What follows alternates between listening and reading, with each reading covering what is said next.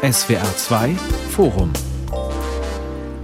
zwischen Agonie und Regime-Change. Was wird aus Russland? Mein Name ist Klaus Heinrich. Ein Angriffskrieg, der verharmlosend Spezialoperation genannt wird, Kriegsverbrechen, die als westliche Propaganda abgetan werden, ein scheinbar ergebenes Staatsvolk. Das Bild von Russland und den Russen könnte derzeit nicht schlimmer sein.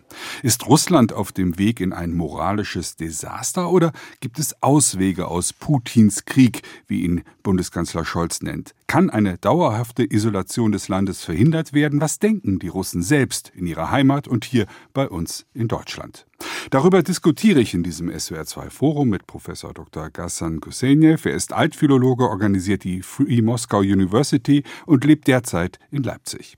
Maria Kritschewski, sie ist Kreativdirektorin von Radio Golos Berliner, dem russischsprachigen Radio für die Community in der deutschen Hauptstadt und Dr. Manfred Zappa, er ist Chefredakteur der Zeitschrift Osteuropa. Herr Gusenjew, bei einer Umfrage des Meinungsforschungsinstituts Levada ergaben 83 Prozent der Befragten an, oder sie gaben an, äh, für die nun Spezialoperation zu nennende Krieg der russischen Armee in der Ukraine zu sein. Das klingt nach einer gigantischen Zustimmung. Sind diese Zahlen echt? Was sind die Russen wirklich mehrheitlich für den Krieg oder kann man das so nicht sagen? Wahrscheinlich äh, sind 83 Prozent ein bisschen übertrieben, aber äh, leider muss man sagen, die Mehrheit äh, von äh, den Bekannten, äh, sogar im Bekanntenkreis der Akademiker, kann man sagen, ist für diesen Krieg. Das, ist, das stimmt schon. Mhm. Einzelne Stimmen sind dagegen. Es gibt viele Menschen, die protestieren. Es gibt viele Menschen, die mit den Beinen sozusagen protestieren, indem sie das Land verlassen. Aber sonst äh, im Moment äh, sieht es schlimm aus. Bundeskanzler Olaf Scholz nennt das, was in der Ukraine passiert, ja Putins Krieg. Lässt sich das wirklich so vereinfacht sagen, wenn doch kein nennenswerter Widerstand in den Eliten, aber wie Sie auch gerade selber sagen, auch wohl nicht in der Bevölkerung zu verspüren ist? Also äh, Putins Krieg würde ich das nicht nennen. Mhm.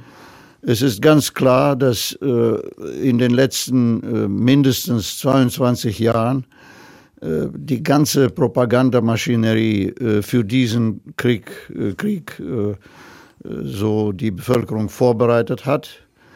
Es gab mehrere Kanäle und mehrere Strömungen innerhalb dieser Propaganda. Vor allem hat man die ganze Zeit der Bevölkerung klar gemacht, Ukraine ist kein echter Staat, Ukrainer sind keine Nation, äh, die sind Russen, aber sie haben es vergessen. Äh, es herrscht dort äh, eine Verfolgung der russischsprachigen Menschen. Das alles war eine gut organisierte, sehr gut organisierte Propaganda und sie hat gewirkt. Mhm. Ihre Wirkung sehen wir heute. Und deswegen kann man das nicht einfach als Putins Krieg nennen.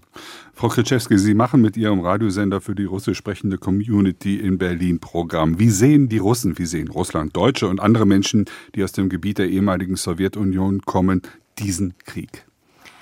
Äh, die sehen ihn leider Gottes sehr unterschiedlich an und das ähm, haben wir erst jetzt äh, gespürt, nachdem diese Tragödie ausgebrochen ist.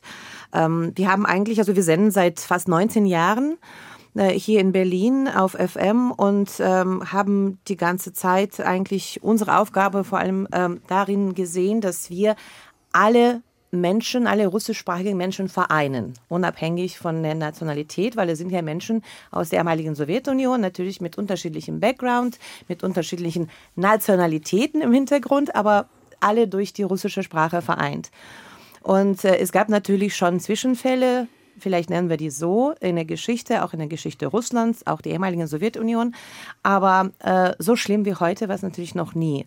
Und äh, der Krieg heute, diese Tragödie von heute, hat uns gezeigt, dass ähm, ähm, die Menschen erstens nichts dazulernen und dass die Menschen auch im Ausland äh, der äh, Propaganda natürlich ganz stark äh, verfallen sind. Und mhm. äh, es gibt sehr viele, Sie haben gerade Russlanddeutsche gesagt, also diese Aussiedler, äh, sie nach, die nach wie vor äh, russische Staatsfernsehen hören oder sehen und, und oder Radiosender hören oder einander hören und ähm, äh, man kann sie davon gar nicht abbringen. Mhm. Wir haben natürlich auch sehr viele Ukrainer unter unseren Zuhörern, die auch ähm, sehr befürworten, äh, wie wir jetzt zu dieser Situation stehen, weil wir haben uns von Anfang an ganz klar zur Ukraine bekannt und wir haben sogar äh, den Namen des Senders geändert ne? weil seit 18 Jahren hießen wir eigentlich ganz anders.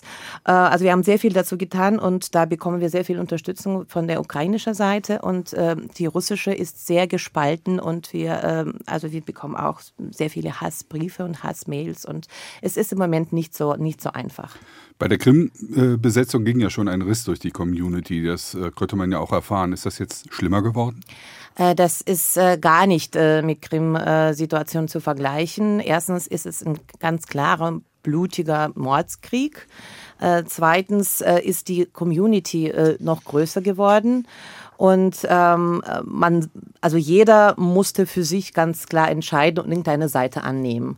Und äh, diese Seiten äh, können miteinander gar nicht mehr kommunizieren. Und äh, ähm, da äh, ist kein Dialog möglich, da ist keine äh, Auseinandersetzung möglich, äh, da ist äh, kein Gespräch eigentlich möglich. Und, Versucht man das dann zu vermeiden, das Thema im Familienkreis beispielsweise? Ähm, es ist auch unterschiedlich. Hm. Also wir haben jetzt zum Beispiel eine Sendung mit einer Psychologin gestartet und da die Frage wird sehr oft gestellt, wie gehe ich äh, äh, mit in diesen Gesprächen mit Verwandtschaft um oder mit Freunden um? Und die Psychologin Psychologin rät immer dazu, das Thema zu vermeiden, weil äh, ganz besonders äh, gibt es dieses Problem äh, Kinder-Eltern-Gespräche und äh, die Eltern sollte man schonen und lieben und möglichst dann auf andere Themen wechseln. Aber es ist im Moment äh, sehr, sehr, sehr schwer und ich kenne auch einige Familien, die buchstäblich auseinandergefallen sind mhm. und gar nicht miteinander sprechen, die Generationen.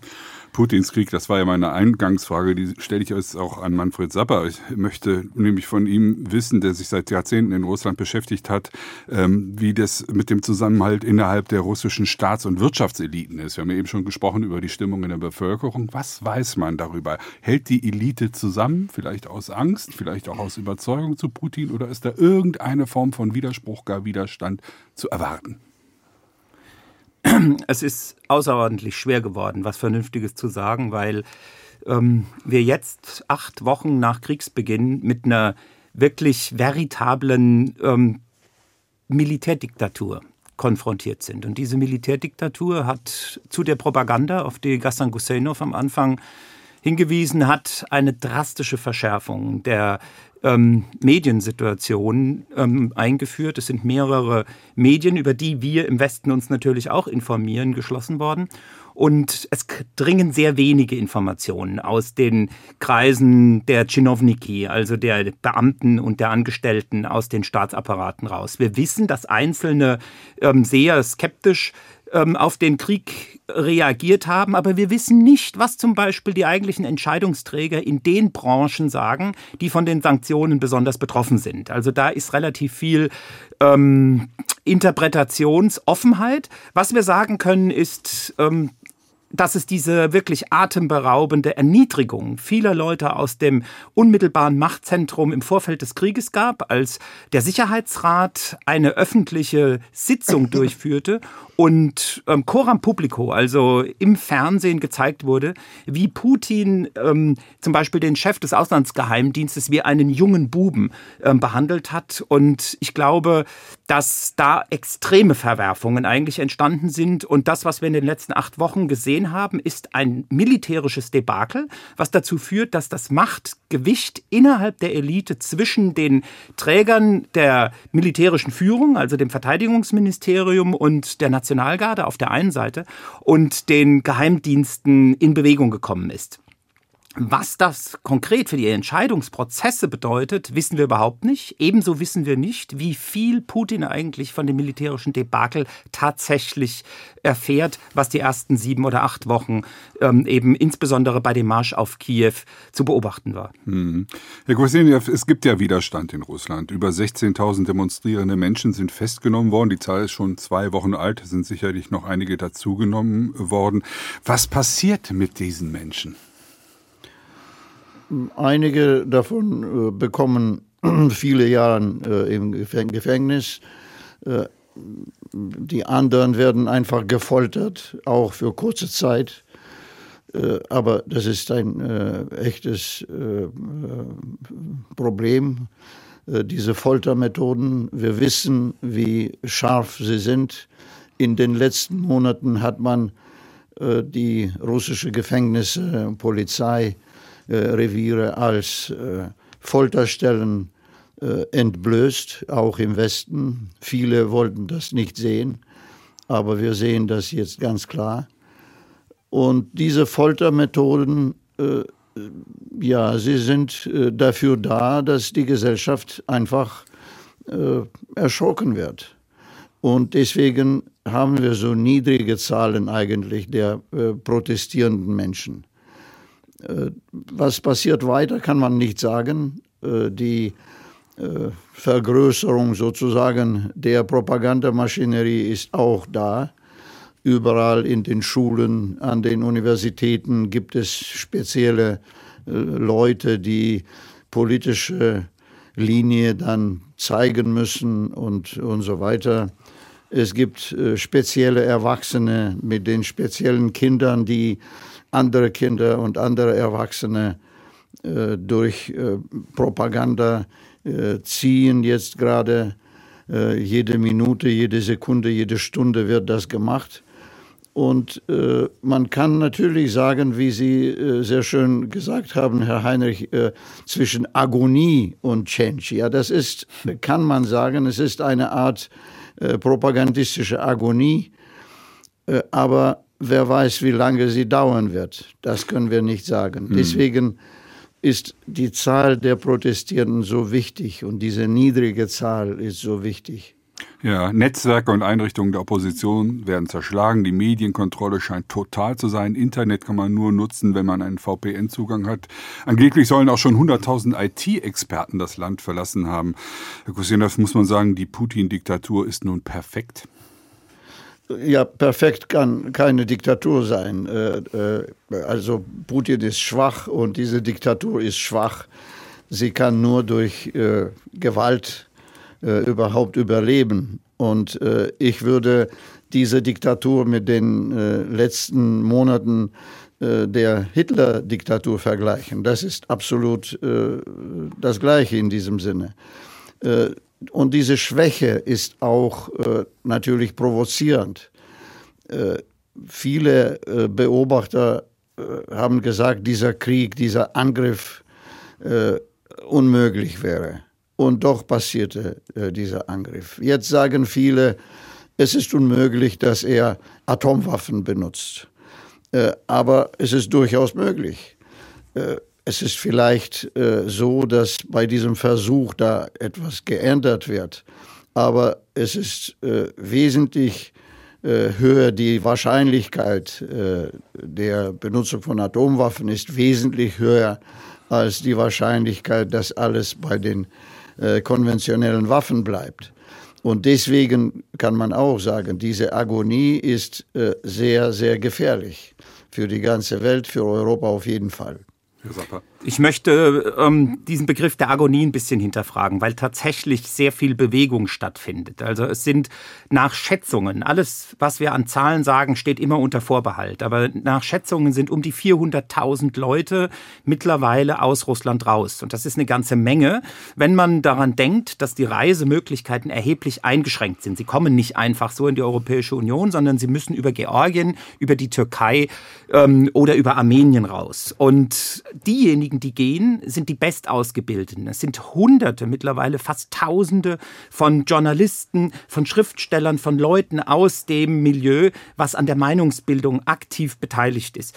Und da ist eine Form von neuer Emigration, die eigentlich von ihrer Bedeutung wichtiger ist als die Emigration nach der Oktoberrevolution, weil nach der Oktoberrevolution eine Elite im Land blieb, die diese ganzen Fortschrittshoffnungen mit der Oktoberrevolution verband und an einer Modernisierung des Landes interessiert war. Nun gehen die Träger von Modernisierung raus und diejenigen, die übrig bleiben, sind die Leute, die im Regime eigentlich drinstecken, aber ohne irgendeine Innovationskraft. Und das Zweite, worauf ich hinweisen will, was wir in Deutschland uns unbedingt klar machen müssen, ist, in diesen acht Wochen des Krieges sind fast so viele Soldaten ums Leben gekommen auf russischer Seite wie während des gesamten Afghanistan-Kriegs von 1979 bis 1989. In Afghanistan fielen um die 13.000 sowjetische Soldaten. In den ersten acht Wochen des Krieges sind um die 10.000 russische Soldaten und von denen 20 Prozent Offiziere gefallen. Und das ist eine Form von ähm, Desillusionierung, die nun in die Gesellschaft eindringt. Denn jetzt kommen die Beerdigungen, jetzt werden in allen Teilen Russlands plötzlich den Angehörigen die Augen geöffnet, was da passiert. Und es kommen auch Wehrpflichtige zurück, die nach dem russischen Gesetz eigentlich überhaupt nicht im Ausland eingesetzt werden dürfen.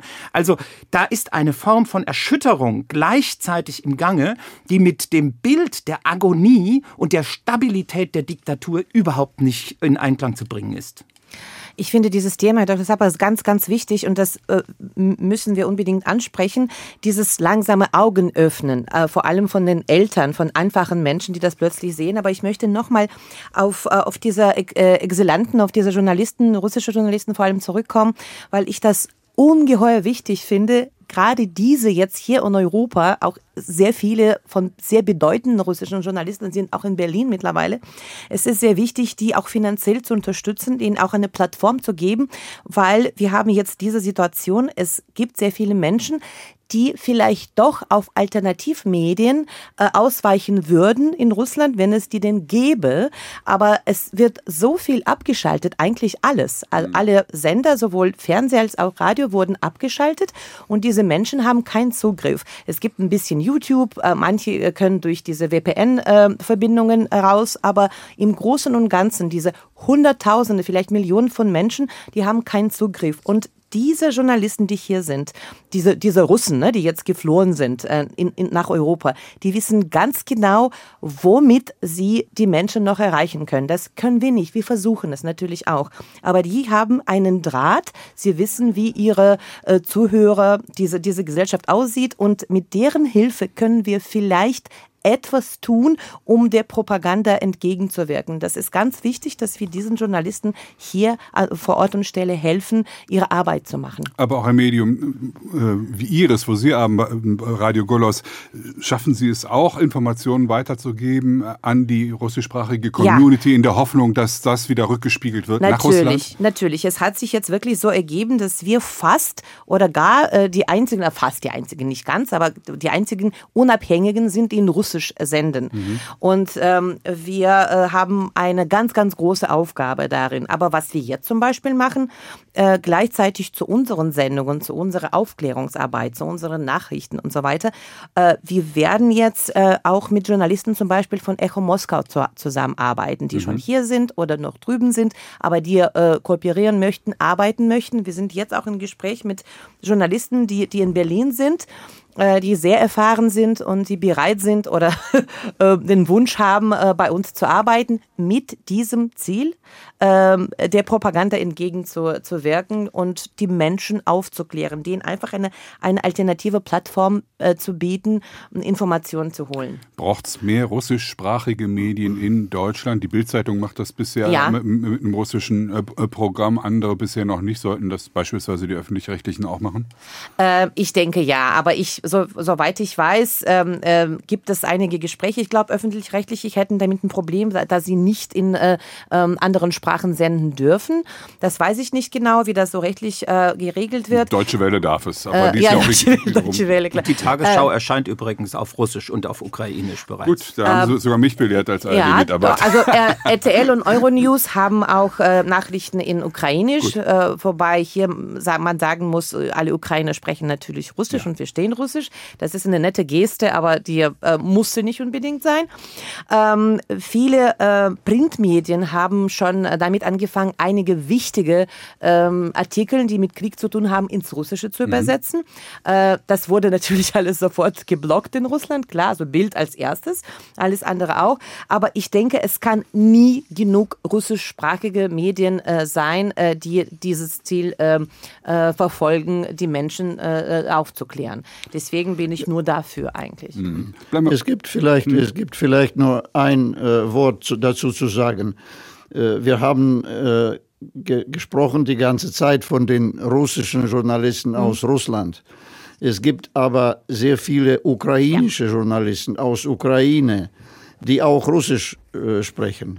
Und über die spricht man weniger. Man hat äh, hier in Deutschland nach wie vor, man wiederholt diese alte äh, russische Propaganda, äh, dass man äh, über Russen auf Russisch und über Ukrainer auf Ukrainisch sprechen äh, muss. Es ist ein Fehler.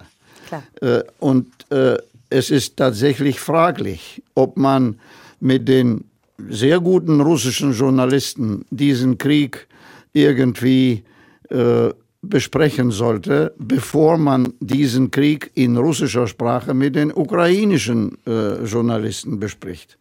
Das ist ein Fehler und äh, ein sehr schwer schwer äh, äh, wiegende äh, Fehler. Ich würde, es, es nicht, ich würde es nicht als Fehler bezeichnen. Ich würde äh, beide ähm, Parteien dazu äh, ziehen.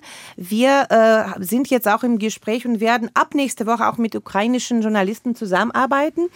wir haben auch einige, die bei uns etwas machen, werden auch Sendungen machen mit denen. Nicht nur politisch, weil wir wollen denen auch, die jetzt geflohen sind, ukrainische Journalisten, auch die Möglichkeit bieten, in, in, im gleichen Modus, wie sie früher gearbeitet vorbereitet haben, zu arbeiten. Aber ähm, Klar können alle Ukrainer Russisch und klar sprechen die Russisch, aber äh, hier stellt sich die Frage, ob sie nicht zu voreingenommen sind, äh, wenn sie darüber berichten. Und das war, glaube ich, zum Beispiel bei Bild TV ähm, äh, das Problem oder die Frage, die haben gesagt, sie wollen keinen ukrainischen Moderatoren haben in der Sendung, äh, weil äh, er doch wahrscheinlich äh, zu emotional oder zu sensibel oder zu voreingenommen. Das ist natürlich, ne, das, das kann man, glaube ich, nicht so ganz genau beurteilen, aber wir als äh, russischsprachiges Medium, als Radio Radiosender, hier ein russischsprachiger Sender in, in Berlin. Wir möchten sehr gerne sowohl russische Exzellenten als auch ukrainisch äh, geflohene Journalisten einstellen. Aber ich würde doch schon noch mal daran erinnern, dass ähm, die Frage, ob es zu einem Regime-Change kommt, nicht alleine von der Frage abhängt, ob auf ukrainisch oder russisch ähm, darüber berichtet ja. wird, sondern Entscheidend wird sein, wie lange die Ukraine in der Lage ist, ihren militärischen Widerstand und die Verteidigung ihrer Freiheit und Selbstbestimmung und der Souveränität dieses Landes aufrechtzuerhalten. Und da gibt es meines Erachtens ähm, zwei äh, historische Vorbilder, an die man erinnern muss, dass man sagen kann, ähm, wir haben uns alle geirrt. Wir haben alle gedacht und sind eigentlich in dieser Hinsicht auch der russischen Propaganda ein bisschen auf den Leim gegangen, dass Russland so überlegen sein wird militärisch, dass das innerhalb kürzester Zeit einen Sieg in diesem Krieg geben wird. Und das war falsch, weil wir die Widerstandsleistung ähm, und Fähigkeit und die Bereitschaft dieser ganzen Gesellschaft, sich zu wehren, unterschätzt haben. Und wir sind jetzt in einer Situation, in der wir, wenn wir die drei ähm, analytischen Methoden abgleichen, wann kommt es zu einem Sieg? Wir sagen können, also einen schnellen Siegfrieden, den gibt es nicht. Der ist gescheitert. Russland ist in dieser Hinsicht ähm, von dem ersten Kriegsziel, das Regime zu stürzen und ein ähm, Quiesling-Regime in der Ukraine zu etablieren, eigentlich zurückgetreten. Ja, und das Zweite ist, ähm, gibt es einen Frieden, der aufgrund der militärischen Erschöpfung beider Seiten ähm, stattfinden wird. Und das sehen wir nicht bisher, weil ähm, noch nicht klar ist, wie stark jetzt diese zweite Offensive der ähm, Russen sein wird. Aber die Voraussetzung dafür ist, dass man die Ukraine ertüchtigt, sich weiter zu wehren. Und das ist das Entscheidende, was die Voraussetzung ist. Es gibt historisch zwei Beispiele, an denen wir uns orientieren sollten. Das eine ist der japanisch-russische Krieg, wo ebenfalls eine Übermacht aus ähm, dem russländischen Reich damals sich militärisch völlig überschätzt hat. Und das zweite ist das Jahr 1939-40, der sowjetische-finnische Krieg, wo die Finnen in einer ähnlichen Weise wie die Ukrainer jetzt durch hervorragende ähm, militärische Taktik, durch ihren Selbstbehauptungswillen, durch ihre unglaubliche Motivation eigentlich einen überlegenen ähm, Gegner zurückgedrängt haben. Und dann haben wir die Chance auf einen ähm, Regime-Change tatsächlich zu warten, weil die Schäden, der politische Schaden einer derartigen militärischen ähm, Sackgasse, in die Russland reinkommen würde, sehr groß sind. Und ich glaube, da, über diese zwei Optionen muss man eigentlich nachdenken. Wie können die Kosten für das russländische Regime so erhöht werden, dass die Militärs oder aber die Geheimdienstler als die eigentlichen Pfeiler des Regimes zu Konflikten in der Elite kommen. Und diese Konflikte sind angelegt, die sind bisher noch nicht offensichtlich, aber sie existieren so, wie sie in der Spätphase der Sowjetunion existiert hatten. Das scheint mir die zentrale Aufgabe zu sein, über die wir auch in der politischen Öffentlichkeit eigentlich nachdenken sollten und ähm, darüber aufklären müssten. Deshalb heißt diese Sendung auch zwischen Agonie und Regime Change. Was wird aus Russland? Dieses SWR 2 Forum. Herr Kusenjow, können Sie dem zustimmen, die Analyse von Manfred Sapper, dass es diese Möglichkeiten durchaus militärisch und dann politisch gibt? Ja, es gibt auch eine dritte Option. Äh, mhm. Ich teile diese, diese äh, äh, Einschätzungen, aber es gibt eine dritte äh, Option und diese dritte Option ist die Fortsetzung des Zerfalls der Sowjetunion. Das heißt, äh, Zerfall der Russischen Föderation von heute. Und das ist für, für meine Begriffe die äh, wahrscheinlichste Option. nach der Zerstörung äh, äh, der, des äh, Geheimdienstesystems, äh, NKWD, KGB, FSB und so weiter, von allen diesen äh, Organisationen, die heute diesen Krieg führen, äh, die Schwächung des russischen Militärs und der russischen Geheimdienste wird zur Erstehung der weiteren Staaten, Republiken äh, und so weiter äh, führen. Das ist äh, eine sehr, sehr wahrscheinliche Option und die muss man auch äh, besprechen und auf die kann man warten in den nächsten Jahren oder Jahrzehnten. Diese Option hat natürlich oder kann natürlich dazu führen, dass einzelne äh, immer noch aggressive äh, militaristische Einheiten da sein werden. Sie werden immer noch Großmachtträume haben und so weiter. Aber es kommt auch zum weiteren Zerfall des Alten Reiches. Und ja, ich würde sagen, das ist die äh, die Möglichkeit, die da ist. Im Moment sind, glaube ich, zwei äh, Staatengruppierungen, die äh, in Bezug auf Russland diese, diese Meinung teilen oder nicht teilen. Ich glaube, die Vereinigten Staaten, Großbritannien, Kanada, Polen, die baltischen Republiken, die baltisch ehemalige Sowjetrepubliken, sie gehen davon aus, dass äh, die russische Föderation weiter zerfallen wird. Und äh, einige andere europäische Länder wie äh, Frankreich, äh, Deutschland vielleicht, Ungarn und so weiter, sie gehen davon aus, dass Russland äh, ein äh, unitäres, äh, einheitlicher, ein einheitlicher Staat bleibt. Also das, das sind Unterschiede, die wir jetzt sehen können.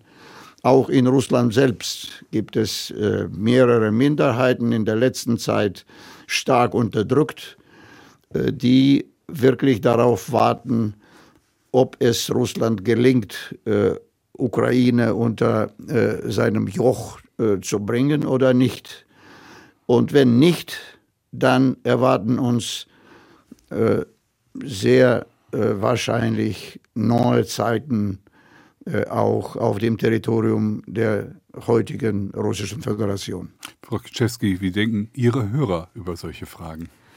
Äh, wissen Sie, wir haben äh, bewusst äh, nicht so viele Umfragen jetzt gestartet, weil ähm, ja die, die Meinungen sind doch sehr äh, polar und äh, wir wollen jetzt noch keine Hetze unsererseits ähm, ins Leben rufen. Ähm, die, Meinung, wenn wir es jetzt so pauschalisieren, ähm, ich glaube, die, die meisten wissen und erkennen es als einen äh, verspäteten Krieg äh, um, um das sowjetische Erbe. Das ist aber auch das, was Herr Gusenov jetzt angesprochen ja. hat. Und äh, wenn man wenn man von dem Ende des Krieges spricht, äh, vergisst man eigentlich daran zu denken, wann es angefangen hat. Und das hat ja natürlich nicht jetzt angefangen. Viele denken, der Krieg ging ja erst jetzt los vor 50 ne, Tagen. Es ist natürlich nicht so. Und wir wissen, dass, dass das sowjetische Imperium äh, zerfallen ist, äh, eigentlich nicht so typisch wie alle Imperien zerfallen. Ähm, normalerweise äh, steht einem Zerfall eines Imperiums ein Krieg bevor, Auseinandersetzungen. Das ist dem nicht ge so gewesen. Dafür ähm, aber gab es dann äh, viele Kriege. Ne? Wir müssen an Moldawien denken, an Georgien, an mhm. Karabach und so weiter. Und, und dieser Krieg, was wir jetzt erleben, das ist wirklich ein verspäteter Krieg um dieses sowjetische Erbe. Und ähm, um das zu Ende zu bringen, um da überhaupt ein Ende zu sehen, irgendwo auch ganz weit weg, muss noch sehr, sehr viel in Russland passieren. Und ähm, also das, das, das bedarf noch sehr, sehr vielen Veränderungen. Deswegen, wenn man so Regime-Change oder Machtwechsel oder Elitewechsel, was ich eher denke, dass es dann da, äh, passiert, ich glaube nicht, dass es, dass es in absehbarer Zukunft geschieht. Schauen wir doch nochmal auf die Situation hier in Deutschland. Die haben Sie ja gut im Griff. Es gab ja diese merkwürdigen Autokorsos, ja. auch in Berlin. Und die Begründung war nicht, wir sind für den Krieg oder sowas. Also so dämlich waren die nicht, um Ärger mit der Polizei oder mit der Staatsanwaltschaft zu bekommen, sondern sie wandten sich gegen Russophobie. Gibt's das? Äh, jein. Also ich würde es nicht als Russophobie bezeichnen. Ich habe das äh, äh, auf, am eigenen Leibe Gott sei Dank gar nicht erlebt, auch äh, meine Freunde nicht. Ähm, wir haben natürlich als russischsprachige Medium viele ähm, äh, Mails und, und WhatsApps und, und, Anrufe bekommen äh, von äh, verärgerten äh, Zuhörern, die das irgendwie mehr oder weniger erlebt haben. Wir haben aber immer wieder gesagt, das lassen wir nicht zu. Äh, wir haben denen auch nie äh, Plattform gegeben, dass sie darüber zum Beispiel äh, in einer Sendung berichten. Wir wollten das nicht ähm, vertiefen. Wir wollten es auch nicht äh, verbreiten. Wir wollten es wirklich als, als Einzelfälle bezeichnen. Und das bezeichne ich, ich, immer noch als Einzelfälle. Und ich denke eigentlich mit diesen Autokurses machen sie genau das Gegenteil, diese Menschen, weil ähm, wenn ich jetzt durch, durch, durch, durch Berlin, äh, was äh, Demonstrationen organisiert mit äh, anderthalb Millionen Menschen, wenn ich da durch, durch diese Stadt mit äh, Russland fahren und Putin-T-Shirts fahre, dann ähm, äh, tue ich alles, aber nur nicht der Russophobie entgegenzuwirken. Ja. Ich halte das für einen totalen Mythos, von Russophobie ja. zu sprechen. Ja. Das haben wir überhaupt nicht. In ja, es gibt über 200 Straftaten, ja. hat, der äh, BKA-Chef gesagt. Aber da sind Einzelfälle. Diese, diese Straftaten, diese Straftaten, die beziehen sich in, in ähm, der Regel jetzt momentan auf die Verwendung von Zeichen, die verboten sind. Also zum Beispiel das Z, mhm. was ähm, eine Verherrlichung des Krieges ist. Aber das, was wir hier in dieser Sendung diskutieren, Herr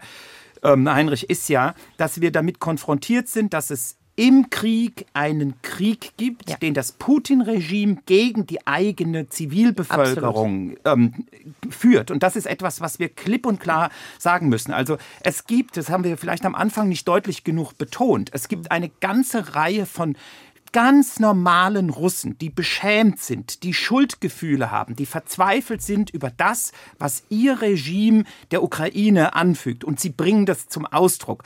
Und hier gibt es eine Solidarität zwischen russischen Intellektuellen und ukrainischen Intellektuellen. Wir haben hier in Berlin beispielsweise ähm, eine große Demonstration auf dem Bebelplatz gehabt. Und da ist selbstverständlich die gesamte russische intellektuelle Community Seite an Seite mit den Ukrainern. Also da gibt es überhaupt überhaupt nicht den Ansatzpunkt mhm. für Russophobie und ich glaube, diejenigen, die diese Spiel, äh, diese Karte der Russophobie ausspielen wollen, die spielen da ein sehr schmutziges Spiel, weil sie im Kern eigentlich wieder ihren Hass auf die Europäische Union oder ihren Hass auf Deutschland, ihren Hass auf die USA ähm, ausspielen. Es ist eine Funktion häufig des Anti-Amerikanismus oder der anti-westlichen Orientierung und hat nichts damit zu tun, dass es in der Bundesrepublik Deutschland in Zeiten des Krieges irgendeine Form von Russophobie gäbe. Es ist ein Märchen und wir sollten als Journalisten diesem Märchen nicht ähm, sehr viel Aufmerksamkeit schenken. Gibt ja, denn, gibt, äh, ja, vielleicht, ja, hm? vielleicht gibt es noch, ähm, äh, noch etwas dazu zu sagen. Äh, die russische Bevölkerung ist sehr stark davon überzeugt, dass dieser Krieg überhaupt nicht zwischen Russland und Ukraine läuft, sondern zwischen Russland und den Vereinigten Staaten. Ukraine ist hier so ein Proxy und äh, hat keine, äh, keine oder hätte keine äh, besondere äh, eigentliche Rolle. Das ist das eine. Das andere ist, und das ist das Interessanteste vielleicht, dass man in Deutschland vielleicht zwei, vielleicht drei, vielleicht auch vier Millionen, ich weiß nicht genau, die Zahlen sind mir nicht bekannt, ehemalige Sowjetmenschen hat. Vier Millionen sind es mittlerweile. Vier Millionen, ja sehen Sie, die, äh, die Mehrheit von diesen Menschen, und das kann man beobachten, das kann man sagen, äh, lebt zwar physisch in Deutschland, medial aber konsumiert russische Fernsehprogramme. Und äh, dieser Teil der deutschen, der bundesdeutschen Bevölkerung existiert gleichzeitig in diesen zwei Welten. Und diese zweite Welt, die mediale Welt der russischen Propaganda, ist nach wie vor ziemlich stark. Äh, sie wird aber langsam erodieren, dadurch, dass äh, hier in Deutschland in den letzten Wochen Hunderttausende äh, ukrainische Flüchtlinge sind. Und die sind fast ausschließlich russischsprachig aus dem Osten der Ukraine. Und sie zerstören langsam aber sicher diese propagandistische Floskeln. Nur die deutsche Öffentlichkeit sehr oft wiederholt äh, so russische, ich habe fast gesagt sowjetische Propagandaparolen. Zum Beispiel, man spricht nach wie vor von den äh, äh, prorussische Separatisten äh, auf Donbass. Es gibt keine prorussische Separatisten auf Donbass. Es gibt russische Streitkräfte, die einfach sich so nennen, dass sie äh, Donetsker Volksrepublik oder Luhansker Volksrepublik sind. Äh, sie haben keine äh, eigene politische Bedeutung innerhalb der Ukraine. Also man darf diese Menschen nicht pro-russische Separatisten nennen. Sie haben und das ist äh, die Redewendung, die nach wie vor äh, die Einstellung von vielen Bundesbürgern auch bestimmt. Wir lernen dazu. Das, ja.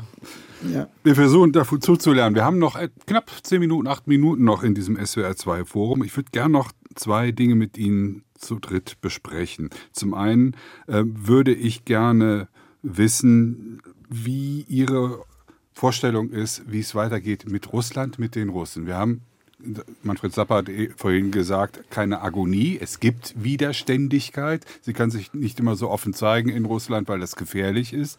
Äh, das ist klar.